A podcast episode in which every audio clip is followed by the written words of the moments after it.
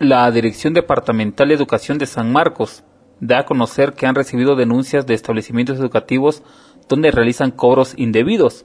Oscar Fuentes de esa institución educativa habló al respecto. La verdad es que es. He tenido denuncias por cobros que no están eh, autorizados. El acuerdo 52 de 2017 eh, este, establece que todos los eh, establecimientos educativos deben de tener sus resoluciones en la cual eh, se les indica el cobro que ellos deben de hacer.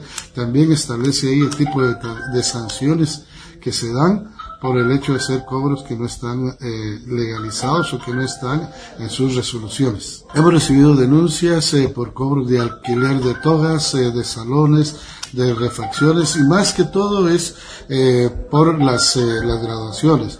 No así, también hemos recibido algunos, algunas denuncias porque les han cobrado una eh, una cuota cara a los estudiantes por el hecho de realizar el curso de seminario. Es aquí porque eh, llegan eh, directamente a la sección de denuncias, entonces se les notifica a los supervisores que tienen a su cargo esos establecimientos para que hagan una visita. Ellos a su vez este, verifican si efectivamente los cobros son como lo, lo indican los en los requirientes, entonces se les puede, se les hace una, eh, una un apercibimiento y eh, puede haber sanción económica, puede eh, también instruírsele a los eh, directores eh, sobre eh, el hecho de devolver esas cuotas que no han sido autorizadas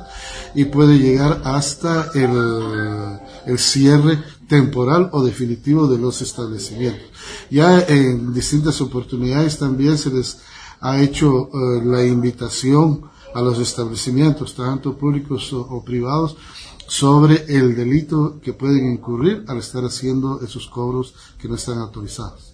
Han habido algunas sanciones. Eh, por ejemplo, recientemente eh, se le tuvo que pedir al director del establecimiento que devolviera la cuota que no eh, había sido autorizada y que ellos lo cobraron indebidamente. Es eh, más que todo en el municipio de San Pedro y de San Marcos.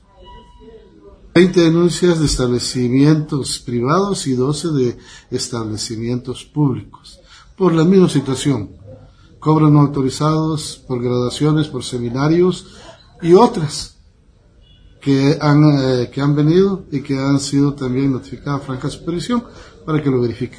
Emisoras Unidas, primera en noticias, primera en deportes.